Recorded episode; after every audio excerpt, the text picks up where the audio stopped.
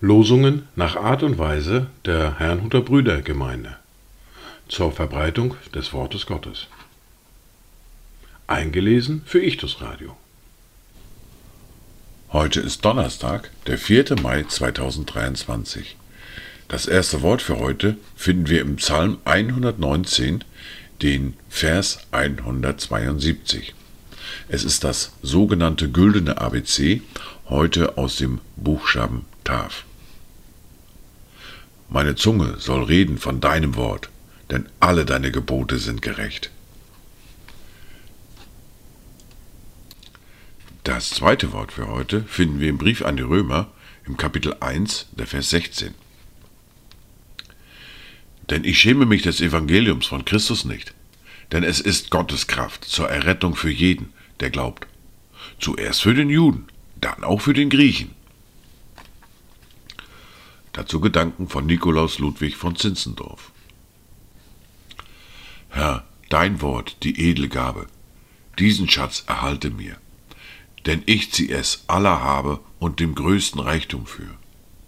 Wenn dein Wort nicht mehr soll gelten, worauf soll der Glaube ruhen? Mir ist's nicht um tausend Welten, aber um dein Wort zu tun. Die erste Bibellese für heute finden wir im Brief an die Römer im Kapitel 8, die Verse 7 bis 11. Um den Kontext besser zu verdeutlichen, beginne ich bereits mit Vers 6. Denn das Trachten des Fleisches ist Tod, das Trachten des Geistes aber Leben und Frieden. Weil nämlich das Trachten des Fleisches Feindschaft gegen Gott ist, denn es unterwirft sich dem Gesetz Gottes nicht, und es kann es auch nicht. Und die im Fleisch sind, können Gott nicht gefallen. Ihr aber seid nicht im Fleisch, sondern im Geist. Wenn wirklich Gottes Geist in euch wohnt, Wer aber den Geist des Christus nicht hat, der ist nicht sein. Wenn aber Christus in euch ist, so ist der Leib zwar tot um der Sünde willen, der Geist aber ist Leben um der Gerechtigkeit willen.